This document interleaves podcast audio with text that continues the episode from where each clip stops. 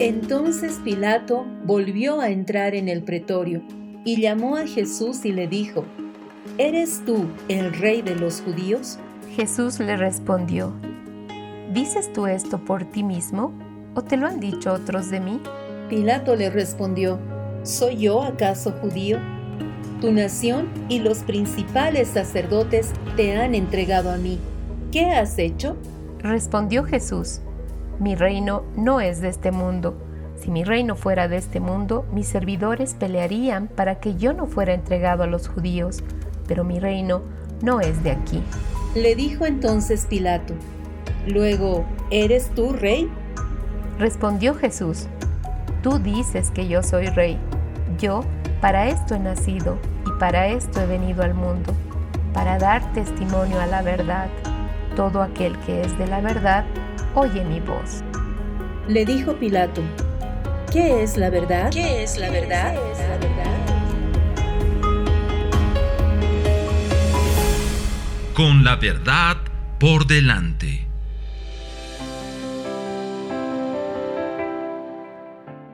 Qué bendición estar en este día para compartir verdades del reino. Sí, con gran gozo y agradecimiento al Padre iniciamos nuestro programa que tiene la característica de ir con la verdad por delante. Soy Norca. Yo Alejandra y con un equipo precioso de la CCA La Paz Bolivia en Casa de José estaremos compartiendo sectores a través de los cuales Dios estará ministrando nuestras vidas. Bienvenidos. Iniciamos con una tacita de café. Sí, digo, no. Bueno, yo sé que a ti y a mí nos gusta muchísimo el café y seguramente a muchos de nuestros amados oyentes.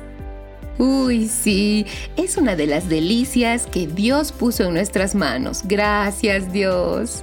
Pero es importante tener cuidado con quién lo tomamos. ¿Verdad? Por eso, mejor escuchemos.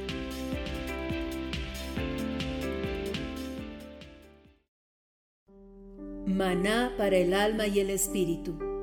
Un tiempo de reflexión con asuntos de la vida diaria cotidiana para vivir la verdad de una manera práctica.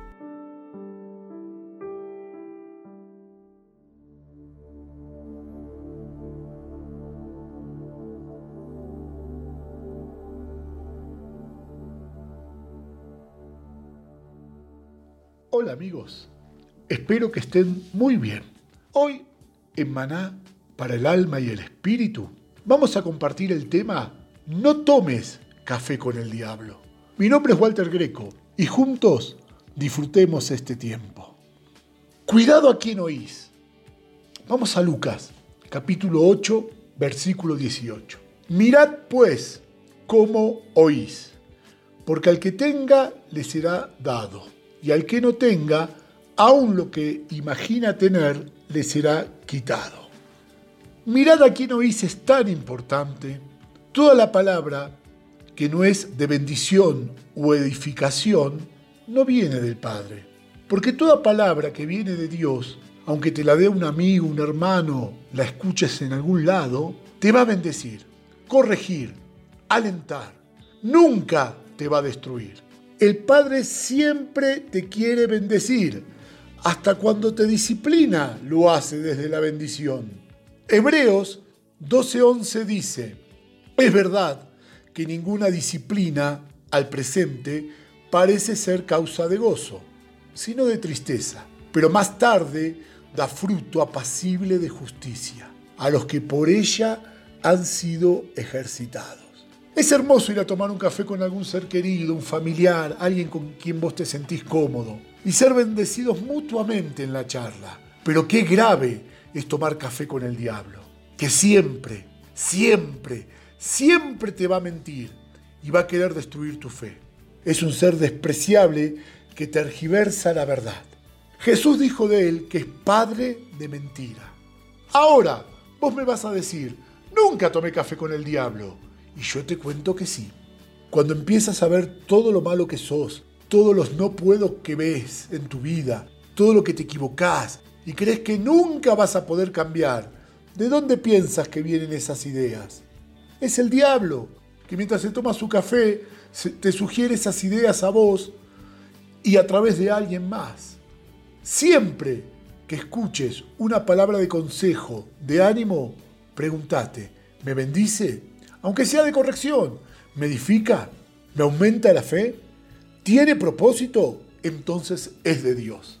En cambio, si me produce temor, me angustia, solo me hace ver lo malo que soy, seguro que estás tomando café con el diablo y vas a tener que pagar vos y te va a salir muy caro. Tenemos que ser radicales con lo que oímos. De nosotros depende, porque lo que oímos produce pensamientos que nos llevan a acciones. Dios nos bendiga y ayude. Cristo mora dentro. Él te habla. Solo tenemos que prestar atención. Amén.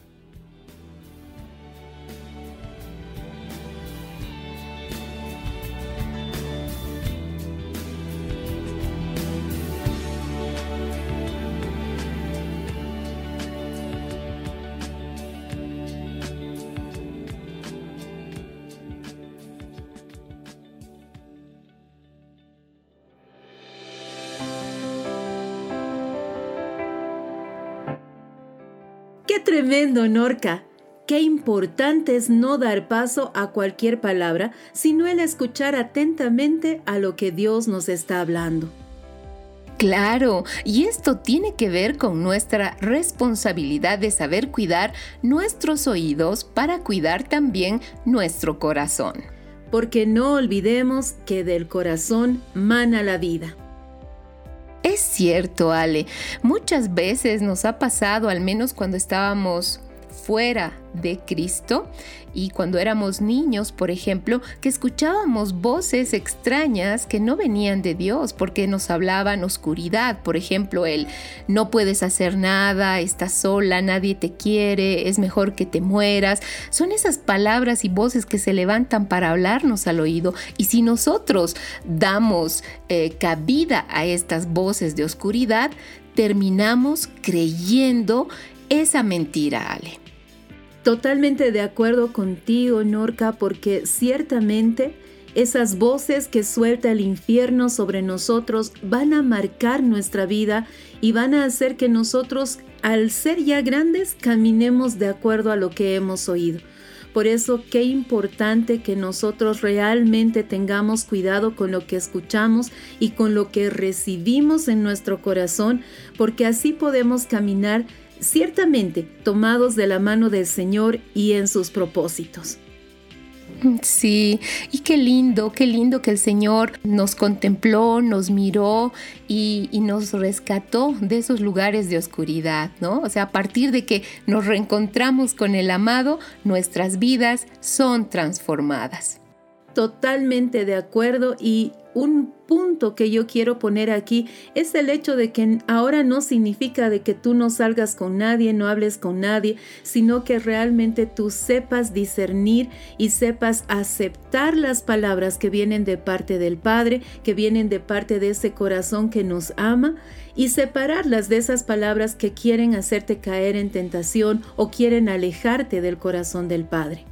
Recuerdo mientras estabas hablando, Ale, ese pasaje cuando Jesús está con sus discípulos y, y Pedro le dice, pero no, no, no hagas, no vayas, como no cumplas el propósito, ¿no? Y Jesús le dice, alto, apártate de mí, Satanás. O sea, qué tremendo. Jesús llamó Satanás a Pedro, pero en realidad era por lo que estaba hablando, quien estaba hablando a través de Pedro, obviamente era la oscuridad, ¿no? Era la tiniebla. Y Jesús supo reconocer y creo que eso también el Señor demanda de nosotros, que aprendamos a reconocer de qué lugar está viniendo lo que se nos está diciendo, lo que nosotros estamos escuchando para tener esa fortaleza y el poder decir, esto no lo acepto en mi vida. Y tiene mucho también que ver, Norca, y a todos los que nos están escuchando, con saber lo que Dios piensa de nosotros. saber lo que Él ha dicho de nosotros y cómo Él está formando esas palabras y cómo está desarrollando nuestras vidas de acuerdo a lo que Él dice la palabra ha pensado de nosotros desde antes de la fundación del mundo. Verdad.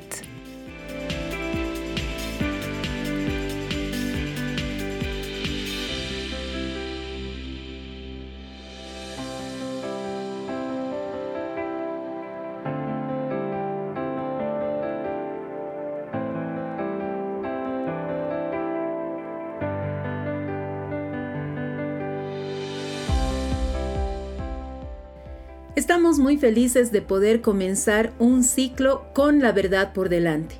En los siguientes programas estaremos revisando los 10 mandamientos, conocido también como el Decálogo. Queremos empezar en este programa leyendo todo este hermoso capítulo que el Señor nos entregó en Éxodo 20 para que podamos ser introducidos no solo en el corazón de Dios, sino también en aquello que Él nos dejó para que podamos cumplir en nuestros días. Éxodo 20 dice, y Elohim Aleptab habló enfáticamente todas estas palabras diciendo, Yo soy Jehová tu Elohim, que te saqué de la tierra de Egipto, de la casa de esclavos. No tendrás otros dioses delante de mí. No te harás estatua ni imagen semejante de lo que está encima de los cielos, ni abajo en la tierra, ni en las aguas debajo de la tierra. No te postrarás ante ellos, ni los servirás, porque yo soy Jehová tu Elohim, el Caná, que visita la iniquidad de padres sobre hijos hasta la tercera y cuarta generación de los que lo aborrecen pero hace misericordia a millares de los que lo aman y guardan sus mandamientos. No tomarás el nombre de Jehová tu Elohim en vano, porque Jehová no tendrá por inocente al que tome su nombre en vano. Acuérdate del día del Sabbat para hacerlo santo. Seis días trabajarás y harás toda tu labor, pero en el séptimo día que es Sabbat para Jehová tu Elohim, no harás labor alguna, tú, ni tu hijo, ni tu hija, ni tu siervo, ni tu criada, ni tu animal, ni tu extranjero que está dentro de tus ciudades. Porque en seis días hizo Jehová los cielos y la tierra, y el mar, y todas las cosas que en ellos hay, y reposó en el séptimo día. Por tanto, Jehová ha bendecido el día del Sabbat y lo ha santificado. Honra grandemente a tu padre y a tu madre, para que tus días se alarguen en la tierra que Jehová tu Elohim te da. No asesinarás, no adulterarás, no robarás. No declararás testimonio falso contra tu prójimo no codiciarás la casa de tu prójimo, no codiciarás la mujer de tu prójimo, ni su siervo, ni su criada, ni su buey, ni su asno, ni cosa alguna de tu prójimo. ¿Cuántos de nosotros, a pesar de que hemos estudiado la palabra de Dios, hemos eh, compartido, muchas veces dejamos de lado los mandamientos que Dios estableció en su palabra, conocido como la ley de Moisés, porque fue entregado a Moisés en el monte. Tienes razón, Norca. A veces tomamos como pretexto el texto que dice que Jesús vino a cumplir toda la ley, pero debemos tomar en cuenta de que lo que vino a cumplir fue la ley ritual, cuando Él mismo es entregado como el Cordero Pascual, por nuestros pecados, eh, Cristo cumple toda la ley ritual que en Israel se regía en los tiempos de Moisés y aun cuando Cristo mismo estaba en la tierra. La ley que Dios eh, mandó a Moisés se sigue cumpliendo hoy, sigue siendo vigente. Es decir, todavía hoy es pecado matar, todavía hoy es pecado mentir, robar o codiciar sin embargo, hoy ya no sacrificamos corderitos y hemos pasado hace pocos días la Pascua. Imagínate que en este tiempo estuviéramos yendo a algún templo con nuestro cordero para que sea sacrificado. Esa ley ritual fue cumplida por Cristo Jesús. La ley de Moisés todavía sigue vigente y aunque nosotros, como decías, la conocemos, debemos cumplirla y cumplirla al pie de la letra. Por eso es de que empezamos este ciclo para que podamos no solo conocerla, sino que seamos llevados a cumplir cada una de las palabras que fue escrita, dice la misma Biblia, que por el dedo de Dios en las tablas de la ley.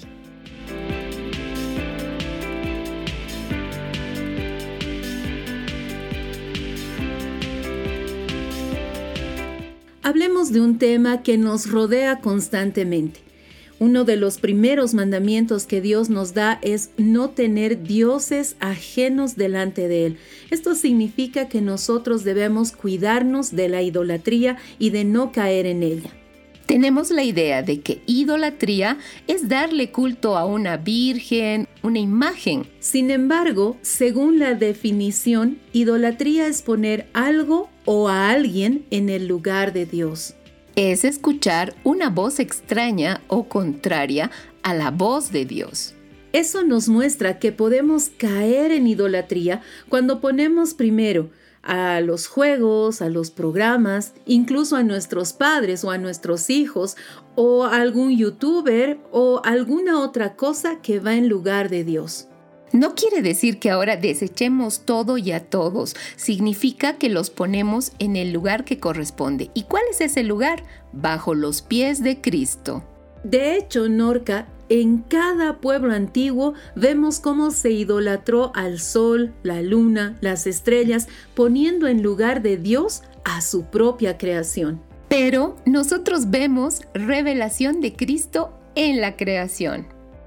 Escuchemos lo que Carla y Karina tienen para nosotros con respecto a este tema.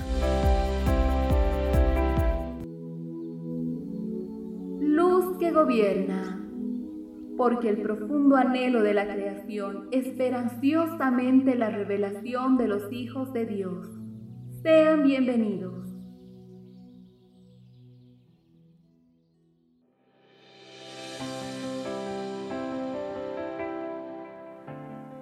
En el principio, Elohim Aleph creó los cielos y la tierra, pero el cosmos se ha precipitado en caos y vacío y hubo tinieblas sobre la faz del abismo acuoso, y el espíritu de Elohim se cernía sobre la faz de las aguas. Entonces dijo Elohim, haya luz, y vio Elohim la luz, que estaba bien. Y Elohim hizo separar la luz de la tiniebla. Génesis 1 del 1 al 4.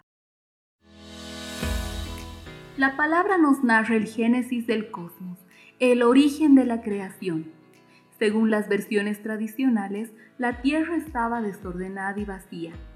Sin embargo, la Biblia textual en su cuarta edición nos brinda otro panorama de estos eventos. Esta versión señala que el cosmos se había precipitado en caos y vacío. La palabra precipitado del hebreo haya, en una de sus varias acepciones, puede referirse a la precipitación radiactiva inmediata a una explosión nuclear. Al iniciar este tiempo de luz sobre la revelación de Cristo en la creación, es importante iniciar todo desde el principio, es decir, en una etapa preexistencial al tiempo. La Tierra o el cosmos estaba en caos, desordenado y vacío. Básicamente esto se asemeja a lo que los cosmólogos sugieren en la teoría del Big Bang o gran explosión. En cosmología, esta teoría designa la creación conjunta de materia, espacio y tiempo, a partir de lo que se conoce como una singularidad. Por un momento, imaginemos a un universo en expansión, en sentido temporal inverso, retrocediendo hacia el pasado, es decir, se hace más pequeño hasta hacerse un punto de alta densidad y peso que mantiene la misma cantidad de materia y energía. Al tener una alta cantidad de energía concentrada, se produce la gran explosión y es en ese mismo instante que se produce la materia, el tiempo y la energía. En síntesis, todo comenzó de manera explosiva, a partir de un estado supercaliente y superdenso, con reacciones termonucleares, formando materia. Una pregunta surge al respecto. ¿De dónde salió este punto de calor de alta densidad? O bien, si existía, ¿qué pasó para que iniciara este proceso de inestabilidad? Generalmente, este es el punto de quiebre más discutido a lo largo del siglo pasado, en especial después de que se desarrollara la teoría de la relatividad, que menciona la interacción que existe entre la materia, el espacio y el tiempo a través de la gravedad. Esta descripción motivó a otros cosmólogos, como Edwin Hubble, quien no solo descubrió que existían otras galaxias aparte de la Vía Láctea, sino que además estas galaxias se alejaban de la Tierra, lo cual indicaba que el universo se estaba expandiendo. Posteriormente, George Lemaitre propuso la teoría del Big Bang. Durante sus estudios, él conoció los descubrimientos de Hubble sobre la expansión del universo en conjunto con la teoría de la relatividad. Él pensó que si el universo se estaba expandiendo, en retrospectiva, el cosmos pudo haber empezado como un átomo primordial. Así, se postuló que de la nada se crea el todo, y de allí aparece la materia de la no materia. Exacto. Otro aspecto de esta teoría señala que después de esa mega explosión simplemente se dio el ordenamiento de pequeñas partículas subatómicas que pudieron estructurarse aleatoriamente de forma ordenada y secuencial, hasta formar los átomos con sus correspondientes electrones, protones y neutrones. Además, cada estructura atómica tiene propiedades diferentes entre sí. En este proceso de explicar de la nada al todo, los científicos obviaron el poder creador de Dios, quien con su voz lo ha creado todo, bajo un diseño no aleatorio. Cuando Dios habló, empezó por transmitir la luz hacia una secuencia estructurada primero en los átomos, luego en el ADN y las semillas. De ahí podemos ver la magnífica creación que definitivamente refleja un orden divino. En ese sentido, los cosmólogos actuales sugieren que la palabra bang o explosión no es un término apropiado para llamar este suceso. Más bien debería llamarse el gran estiramiento. Sin embargo, continúa la gran incertidumbre de la nada creando el todo. Es así que al no poder demostrar de forma fehaciente y concreta los sucesos que llevaron a esta aparición, la mayor parte de las personas prefiere creer lo que los científicos han tratado de demostrar sin éxito. Todo esto refleja que más allá del hecho energético que conlleva la voz de Dios en el sea la luz, ninguna investigación seria pudo demostrar este suceso aislado de la mano poderosa del Altísimo. De allí que las teorías cosmológicas del surgimiento del cosmos se convirtieron en una religión en la que se trata de quitar por completo el sonido primigenio formador de la voz de Dios. Más allá de simplemente refutar o validar la teoría del Big Bang, es entender que las leyes físicas están establecidas por el Creador.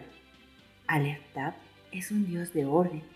Por tanto, varias de las cosas que manifiestan los científicos, aunque podrían tener un peso de verdad, mientras no incorporen a Cristo como esencia formadora del todo, seguiremos en los interminables debates e incoherencias sobre el principio. Nosotros, como hijos del Altísimo, tomamos la única verdad de que todo fue creado por Él y para Él, y en Él fueron hechas todas las cosas.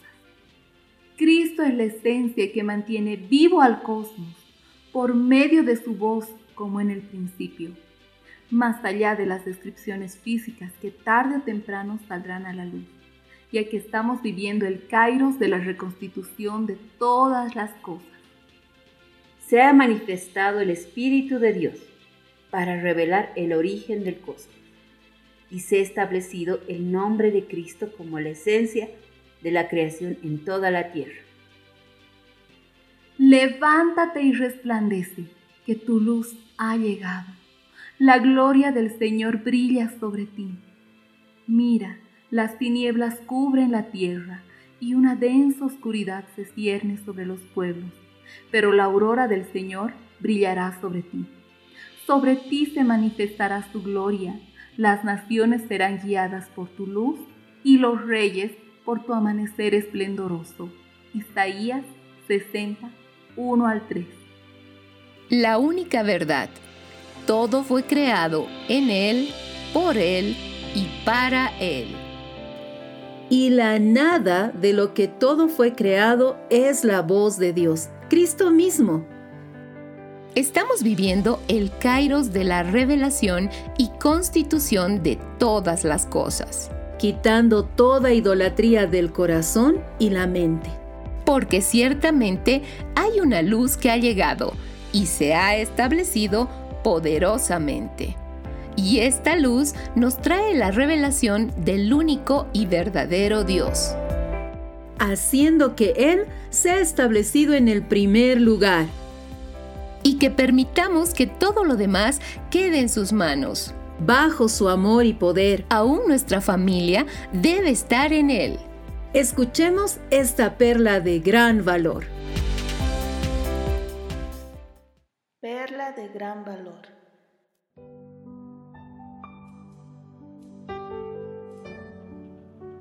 El hermano de una joven se encontraba sumido en el alcohol y drogas. Las peleas en casa empezaban a ser casi incontrolables. Una noche, cuando el muchacho llegó ebrio a casa, ella en lugar de hacerle un reclamo, se arrodilló y empezó a adorar a solas en su habitación.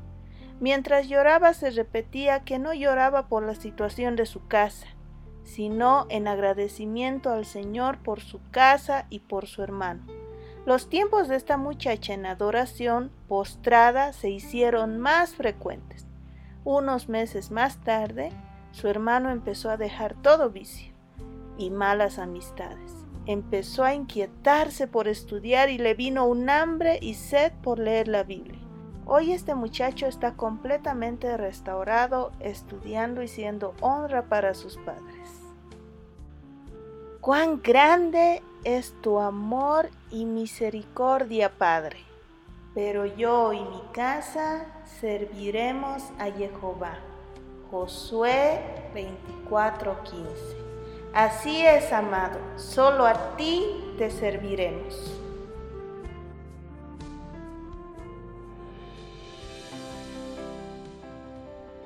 Imagina que esta muchacha hubiera tenido a su hermano en primer lugar. Qué difícil hubiera sido que Dios los pueda ayudar. Porque el querer hacer las cosas a su modo no permitiría el obrar de Dios. Por eso, cuando ponemos a nuestra familia en primer lugar, Dios tiene que sacarnos del núcleo familiar. Cierto, porque hay muchas cosas en medio de la cultura que no honran a Dios ni lo alaban. Por ejemplo, eh, la borrachera es parte normal de algunas culturas, tomando como pretexto las procesiones, fiestas religiosas. Es impresionante cómo se da el beber desenfrenadamente. Y qué tremendo es encontrar en la palabra esta exhortación, no embriagarnos con vino donde hay disolución, porque ciertamente uno se vuelve presa fácil para el enemigo y en este caso se le da al vicio el primer lugar. El arma más poderosa contra la idolatría es la verdadera adoración al Señor, un corazón postrado y humillado delante de Él. Y estableciendo esta verdad, yo y mi casa serviremos a Jehová. Es la hora en que los verdaderos adoradores se levanten para establecer un nuevo tiempo de amores.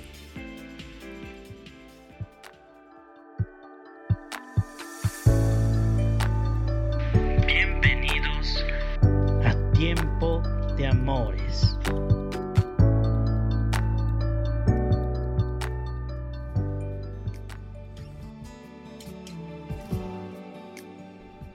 Saludos y bendiciones a cada uno de los que nos escuchan. Sean grandemente bendecidos. Este es su sector, Tiempo de Amores. Mi nombre es Valeria. Hola, Vale, soy Sandra y estamos juntos acá para poder relatar un pasaje de la Biblia que nos va a mostrar una vez más cuán grande amor tiene el Señor con nosotros. Es Lucas 11. Amén. Del llanto al festejo.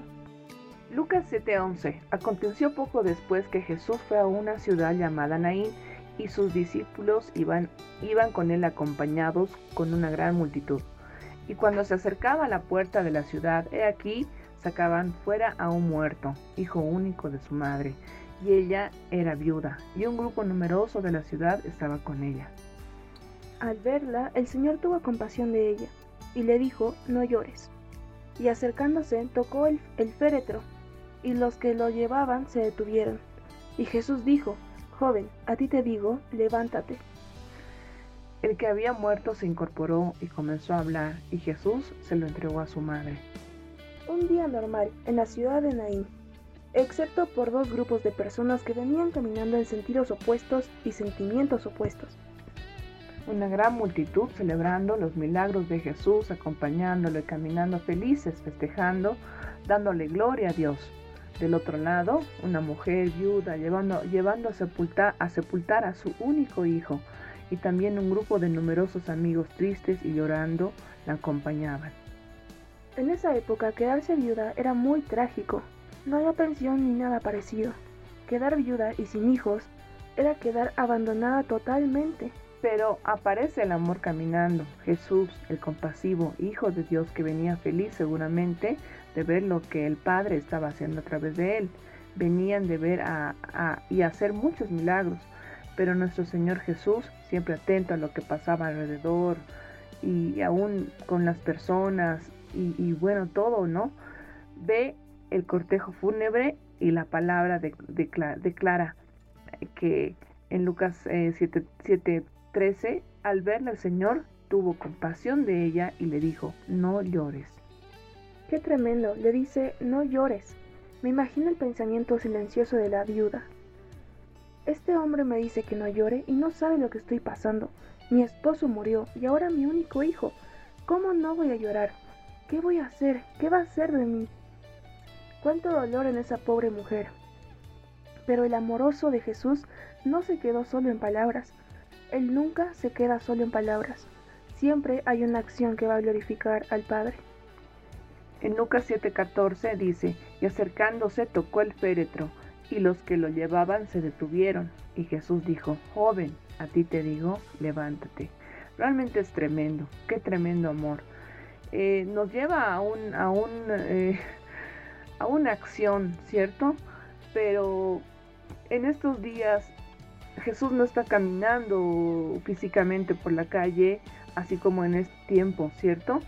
Pero no está Jesús realmente, ¿vale? ¿Te imaginas no habría esperanza en las personas hoy en día porque no está Jesús físicamente caminando. ¿Tú qué crees? Mm, la verdad es que pienso que el mundo ha perdido mucho la esperanza, pero en un tiempo donde estamos llenos de una pandemia o un virus o nos cuidamos mucho de las enfermedades y tratamos de no salir, qué tremendo sería que usted que esté escuchando esto pasando por la calle, ve a una mujer triste y, vaya a revivir a su hijo. Simplemente imagínese lo, lo glorioso que sería eso para el padre. Que tú caminando y ves a una persona triste y la vas a sanar. Le preguntas, le dices que no llore y muestras el amor del Padre a través de ti. Y eso es lo tremendo, ¿vale? Que nosotros estamos en vez de Jesús en la tierra caminando. Jesús está en nosotros, su poder, su gloria y su amor, su amor que lo cambia todo está en nosotros. Entonces nosotros al ver, al ver la situación de las personas, puedo decir con mucho temor, es nuestro deber sanar, es nuestro deber impartir el amor de Cristo, extenderlo, tocarlo, tocar a las personas y hacer que Cristo, su amor, pueda llenar, restaurar y aún revivir a las personas muertas, ¿verdad? Amén. Es verdad. En, en, este tiempo se ha soltado mucho temor por el mundo. Hay mucho temor en las calles. Al igual que en este tiempo, en este pasaje, eh, nadie mostró fe en ese momento. No hubo un pedido de milagro. La madre no se acercó, la viuda no se acercó a Jesús. pidiéndole un milagro. Ella simplemente pasó llorando. Pero Jesús obviamente estaba lleno de fe. Cierto. Y quiero contarte algo, ¿vale? Algo muy triste y tremendo que me viene a memoria en este momento. Y vamos a orar por esto. ¿Sabes qué pasó un día? Estaba, estábamos en un lugar de compras y estaba en una farmacia y una señora entra a la farmacia y le dice a la señorita, por favor, deme unas pastillas para que mi hijo, que es alcohólico, no despierte, siga durmiendo, porque cuando se despierta se pone mal y quiere seguir tomando. Eso me entristeció mucho, mucho el corazón, porque la, señorita de la farmacia le decía, ya yo le voy a dar esto, pero no, tiene que estar atenta, porque cuidado, le...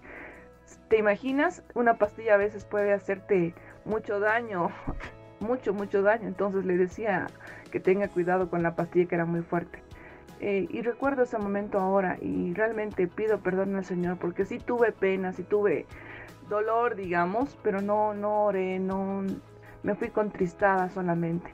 Y quiero, vale, contigo orar en este momento y decirle a esa señora en el tiempo eh, que su hijo puede recibir el amor de Cristo, puede ser sanado, puede ser cambiado por su amor y aún le extendemos, extendemos en este momento el amor de Cristo a esa persona desconocida, ese hijo alcohólico y que tal vez está en muerte, pero el amor de Cristo puede revivirlo porque el amor de Cristo y su vida es eterna, es eterna y sobrepasa los tiempos. Amén. Amén, es verdad. Y algo que se me viene ahora es que la tristeza nos enseguece. La tristeza nos puede dormir. Y por eso es tan importante el amor de Cristo porque el amor despierta, el amor es vivo, el amor no es estático, no es quieto. El amor siempre está moviéndose, quiere expresarse, quiere manifestarse, quiere abrazar. Y claro, en un tiempo donde no deberíamos siquiera salir ni hacer contacto con nadie, los abrazos ya ni siquiera se dan. Y también se me venía que el Señor siempre nos va a hacer escuchar lo necesario. Tal vez escuchaste de casualidad esto porque no te estaban hablando a ti, simplemente estaba la persona al frente comprando pastillas y tú lo escuchaste por, entre comillas, accidente. Bueno, esas cosas no pasan. Cuando estamos en Cristo los accidentes no existen. Nada pasa por casualidad. Y qué importante es estar atentos para luego poder orar e interceder por estas personas. Porque son situaciones que no nos imaginamos que pasan a la vuelta de nuestra casa. Son situaciones que no nos imaginamos que pasa incluso en la casa vecina. Por eso es importante manifestar el amor de Cristo. Cada instante, ya que somos sus embajadores en la tierra, y Jesús estaría orgulloso de nosotros de hablar de su amor. Amén. En Hebreos 4:15 dice, porque no tenemos un sumo sacerdote que no pueda compadecerse de nuestras debilidades, sino uno que ha sido probado en todo, según nuestra semejanza, excluido el pecado. Pero Jesús tuvo compasión, su amor es mayor a cualquier circunstancia. Jesús destilaba tanto amor que no necesitó pedirle nada. Él la vio. Amigo, amiga, Él conoce tu situación acerca, acerca de lo que te está pasando. Acércate a Él, acércate a sus brazos amorosos son tiempos de amores donde Él te recibe y quiere alinearte a su propósito eterno. Déjate amar por esto, déjate amar por Cristo, déjate amar por Cristo resucitado, compasivo, que te busca y te encuentra en el pozo más profundo, en tu noche más oscura. Él quiere resucitar tu vida, tus sueños, todo lo que preparó para, para ti, para vos. Si estás escuchando estas palabras, no es casualidad, él te quiere hablar, te recibe así como estás y te ha alineado a su voluntad. Dios nos ayuda. Cristo mora dentro de nosotros y quiere hallar salida a través de nosotros. Amén. Amén. Cristo quiere que disfrutemos de sus tiempos de amores. Cristo quiere sanarnos. Cristo quiere decirte ahora no llores.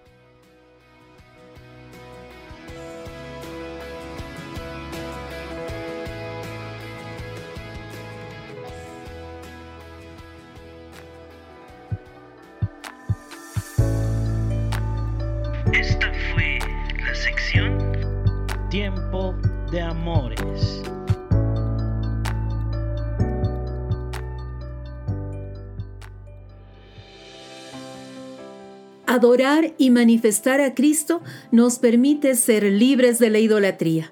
Mientras más mostramos de Él, más morimos nosotros. Morimos a nuestros deseos, pensamientos, emociones, viejas maneras de hacer las cosas. Tradiciones, cosas que deshonran al Señor y que al pasar el tiempo se manifiestan de diferentes maneras. En esta generación no vemos jóvenes ebrios por la calle, pero sí podemos ver jóvenes atrapados por videojuegos o series, youtubers con músicas o la tecnología a la que son adictos. Recordemos que Dios nos llamó a libertad. Si hay algo que no podemos dejar por nuestra voluntad o en cualquier momento, cuidado, porque eso nos está esclavizando. Y esta esclavitud está robando el aceite que mantiene las lámparas encendidas.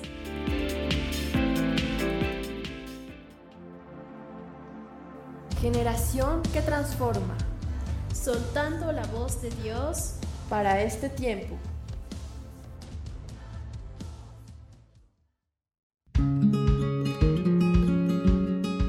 Saludos y bendiciones a todos y bienvenidos al sector Generación que Transforma. Hola Ani. Hola Sarita y saludos a todos. Les doy la bienvenida y hoy vamos a hablar acerca de las lámparas encendidas. Exacto Ani. Eh, vimos ¿no? que esta revelación nos va a traer mucha luz y vamos a poder alinearnos con la voz de Dios en este tiempo. Y para entenderlo mejor vamos a empezar leyendo Lucas 12 del 35 al 40.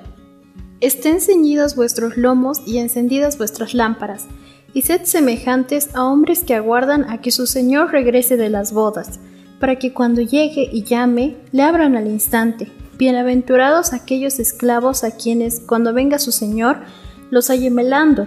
De cierto os digo que se ceñirá y hará que se reclinen a la mesa. Pasando les servirá. Y aunque venga en la segunda y aunque venga en la tercera vigilia y los halle así, bienaventurados son aquellos pero sabed esto, que si el amo de la casa supiera a qué hora vendría el ladrón, no dejaría forzar su casa. También vosotros estáis preparados, porque el Hijo del Hombre viene a una hora que no pensáis. Vemos que a través de estos pasajes hay mucha importancia de mantener nuestras lámparas encendidas todo el tiempo y no dejar que se apaguen. Pero ¿cómo sabemos que las tenemos encendidas? Es una buena pregunta, pero antes de responderla, Vamos a revisar unos pasajes que están en Hechos 1 del 12 al 14. Entonces, regresando a Jerusalén del monte llamado del Olivar, el cual está cerca de Jerusalén, camino de un sábado. Y tan pronto entraron, subieron al aposento alto donde estaban alojados Pedro, Juan y Jacobo, y Andrés, Felipe, Tomás, Bartolomé y Mateo, Jacobo de Alfeo, Simón el Celote y Judas, el hermano de Jacobo. Todos estos estaban unánimes dedicados constantemente a la oración, con las mujeres y María, la Madre de Jesús y sus hermanos. Aquí los pasajes muestran que los apóstoles estaban decididos a entrar a un nuevo tiempo, pero para eso se necesitaba un cambio de aceite, es decir, llegar a una consagración total, y fue en el aposento alto donde se dedicaron a la oración unánimes. Por otra parte, en Hechos 2, 1 al 4 dice, cuando llegó el día de Pentecostés, estaban todos juntos en el mismo lugar, y de repente llegó del cielo un estruendo, como de una ráfaga de viento impetuoso, el cual llenó toda la casa donde estaban sentados, y se les aparecieron lenguas como de fuego, que se repartieron y se posaron sobre cada uno de ellos, y todos fueron llenos del Espíritu Santo y comenzaron a hablar en diferentes lenguas, según el Espíritu les concedía hablar. Después de la consagración, el Espíritu Santo se manifestó y fue por su poder que los apóstoles comenzaron a hablar otras lenguas. Pero más que todo empezaron a hablar luz y ser luz, expresando a Cristo resucitado. ¡Wow! Eso es muy tremendo y tiene relación con lo que dice en Hechos 4, 17 al 12, donde se habla acerca del cojo al que Dios sanó a través de Pedro. Sin embargo, en este pasaje se relata cómo los sumos sacerdotes le preguntan en qué potestad o en qué nombre hizo eso, y Pedro, lleno del Espíritu Santo, les dice que lo hizo en el nombre de Jesucristo, a quien Dios resucitó, y también les menciona que Él es la piedra la cual los edificadores desecharon, pero es la que ha venido a ser cabeza del ángulo. Es cierto, tiene relación porque Pedro estaba expresando a Cristo resucitado, Pero lo que es importante recalcar es que él estaba lleno del Espíritu Santo. Pero no solo eso, sino que también menciona que Cristo es la piedra. Todo esto nos habla de ser una lámpara encendida, y no solo serla, sino de estar en la roca que es Cristo. Que no estar en un lugar bajo, sino estar en un lugar alto. Es verdad, esto también tiene relación con lo que dice Mateo 5:15, porque en este pasaje habla acerca de que una lámpara no está debajo, sino está en un lugar donde puede iluminar a todos en la casa. Exacto. Además tiene relación con lo que dice en Efesios 2, del 6 al 7, donde se habla acerca de que fuimos resucitados juntamente con Cristo y estamos sentados en los celestiales con Él, para poder mostrar en los siglos venideros la inmensurable riqueza de su gracia en su bondad para con nosotros en Cristo. También con Primera de Pedro 2, 4 al 5 donde habla de que Cristo es la piedra viviente y cómo nosotros somos edificados como piedras vivas. Es interesante ver la relación entre ser piedras vivas y ser lámparas encendidas. Cierto, y también hay eh, el pasaje primera de Pedro 2.9, donde se menciona que somos linaje escogido, sacerdocio real y pueblo para posesión, para que proclamemos las proezas de aquel que nos llamó de las tinieblas a su luz. Con todo esto, ahora sí podemos responder la pregunta, porque nos damos cuenta de que nuestras lámparas están encendidas cuando estamos en un lugar alto y por medio del Espíritu Santo proclamamos a Cristo resucitado y sus proezas. Sí es cierto, Annie. Además, viene con manifestar la luz desde los celestiales, desde esos lugares altos en los que solo podemos estar cuando estamos afirmados en la roca que es Cristo. Todo esto, amigos, nos lleva a ser lámparas encendidas. Sí, eh, tengamos cuidado de mantenerlas así y que podamos seguir mostrando la luz de Cristo a través de nosotros.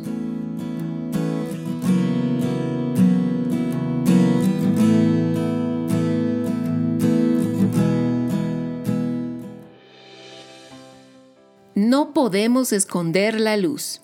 Sin embargo, podemos intentar esconderla al hacernos uno con el sistema de este mundo. Sí, Ale, por ejemplo, llamados radioescuchas, ¿cuántas veces hemos actuado a partir de cómo se mueve la gente o lo que pasa a nuestro alrededor, sin ir lejos, Alecita, cuando estamos en la calle, por ejemplo, estamos a punto de, pasar, de cruzar la calle y está la luz roja eh, para que el auto pare, pero muchos, muchos no, no hacen caso a las señales de tránsito y quieren seguir avanzando y nuestra reacción en ese momento, obviamente, al ver una injusticia, puede salir agresión de parte de nosotros cuando queremos hacer que se haga justicia, ¿no?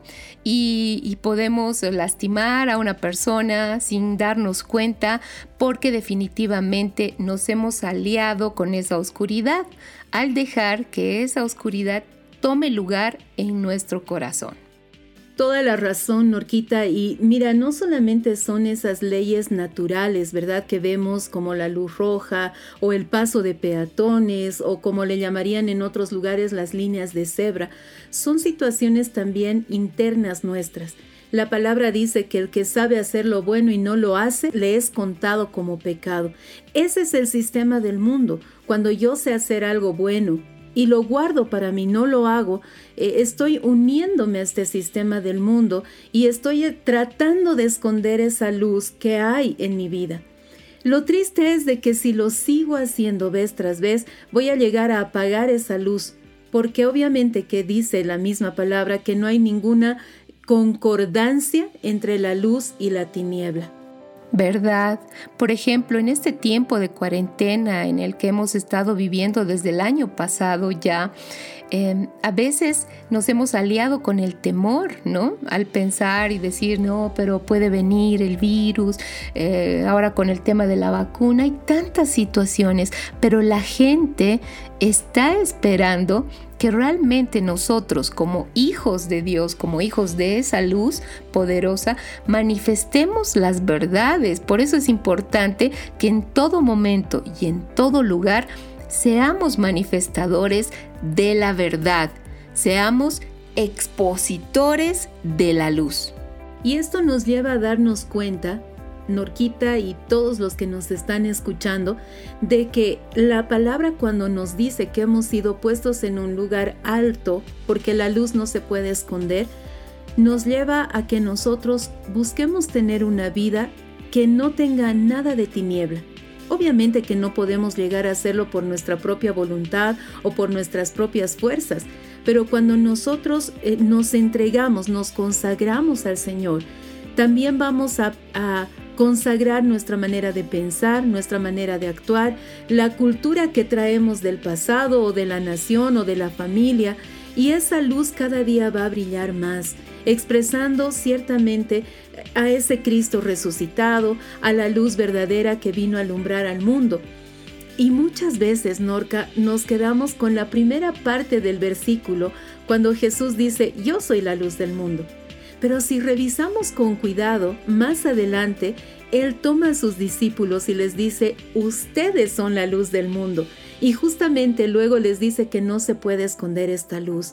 Entonces debemos entrar en ese, tal vez decirlo así, en esa conciencia, en esa realidad de que nosotros somos luz para este mundo.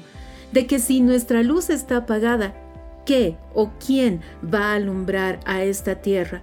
¿Quién va a traer la luz de Cristo para que la gente lo conozca? De ahí que cada acto que nosotros hacemos, cada reacción que tenemos, debe ser impregnada de esta luz para que los demás puedan ser introducidos a este reino de luz que el Padre ha empezado a manifestar.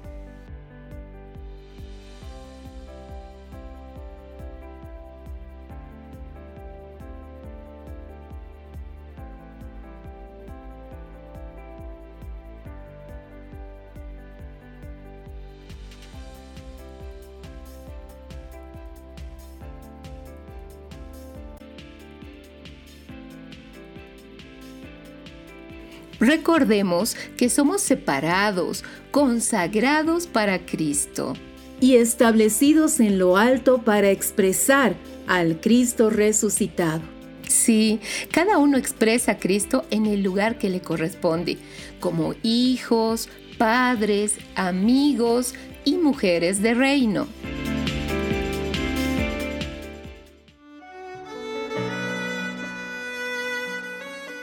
Llena de Gracia, un espacio dedicado a mujeres de reino. Hola amadas, bienvenidas una vez más al sector Llena de Gracia. Nuestro tema de hoy, una hermosa creación con un propósito eterno. Soy Paula Salas y las invito a compartir este tiempo.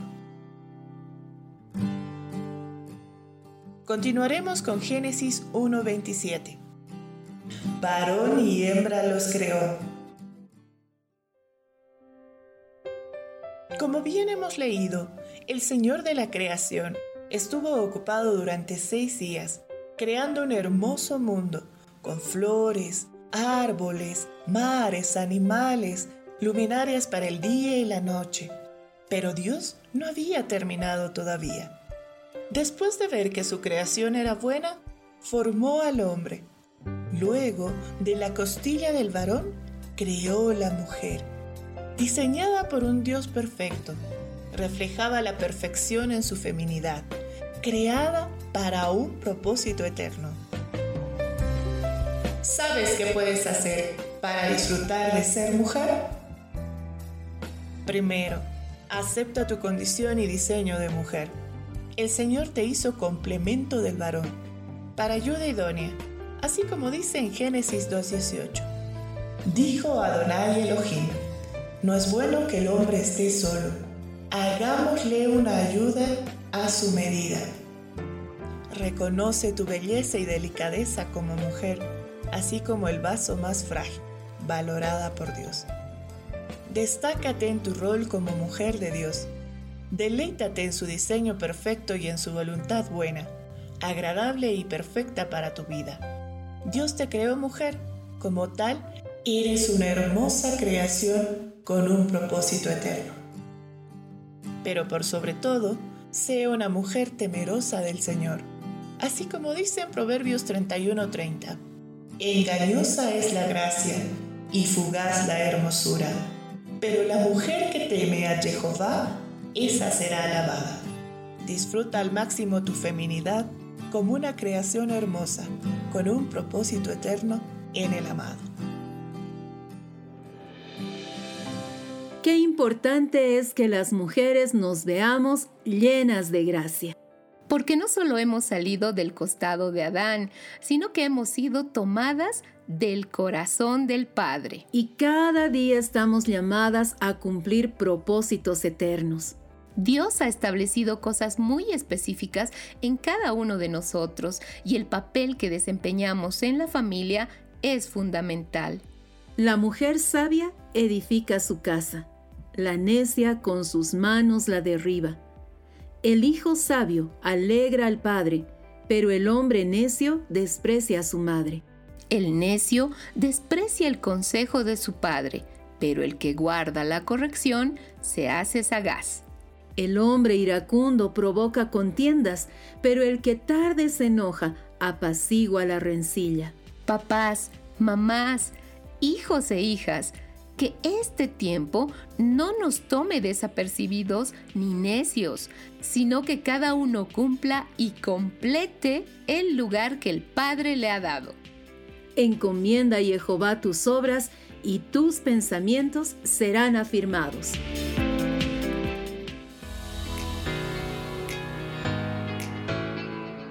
Desde Casa de José a las Naciones, este es el sector Palabras de Verdad. Mi nombre es Oscar y junto a Dante estaremos compartiendo este espacio para conocer algunas palabras que son muy importantes.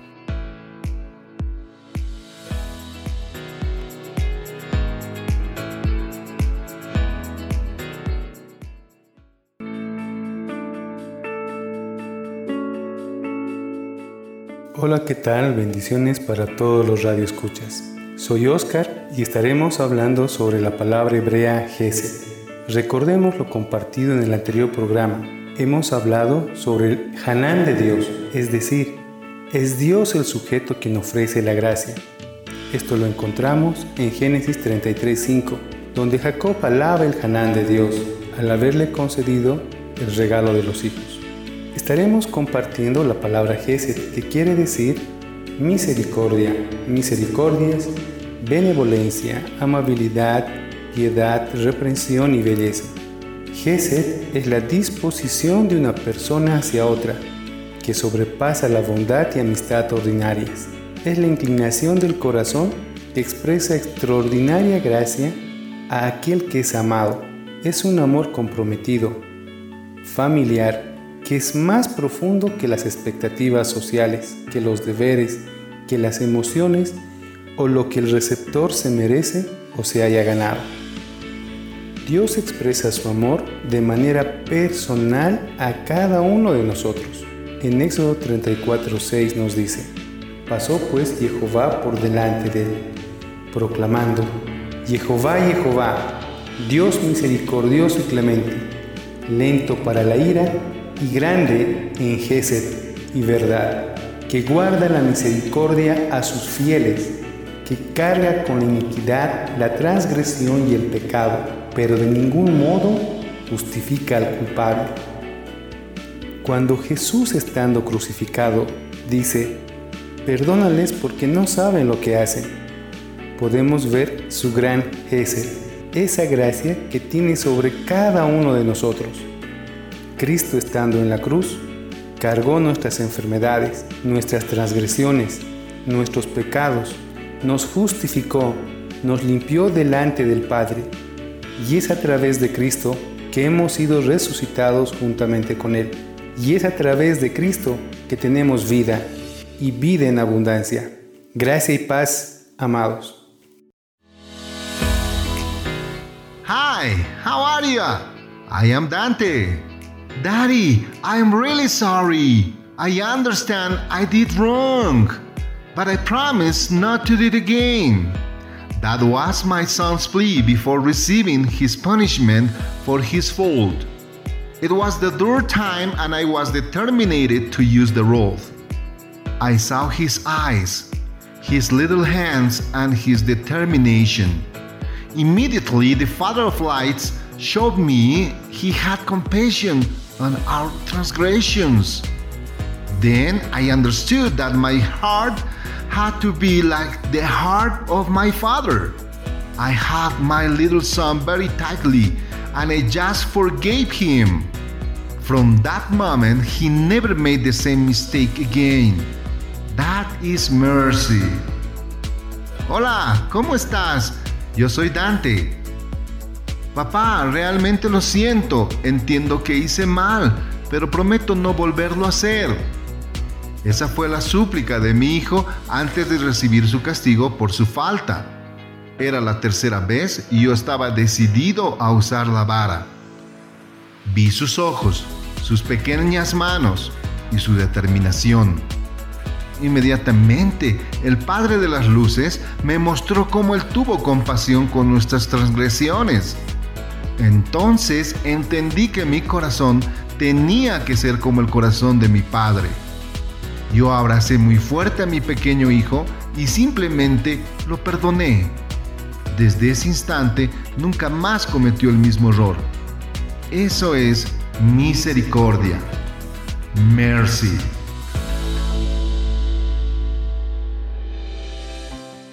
Dios es un Dios de misericordia.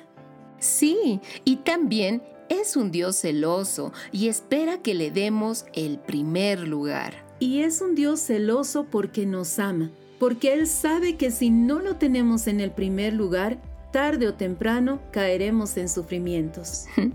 Es verdad, Ale, su amor es tan grande que se dio a sí mismo para que no peleemos solos estas batallas. Nuestras armas no son carnales, no son de este mundo, sino que son poderosas para derribar fortalezas y establecernos así en el corazón del Padre.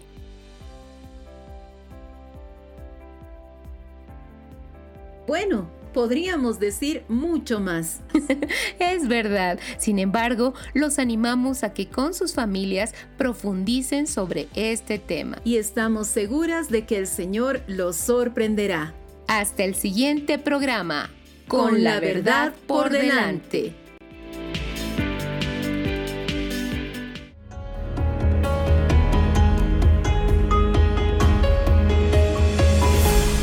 Con la verdad por delante.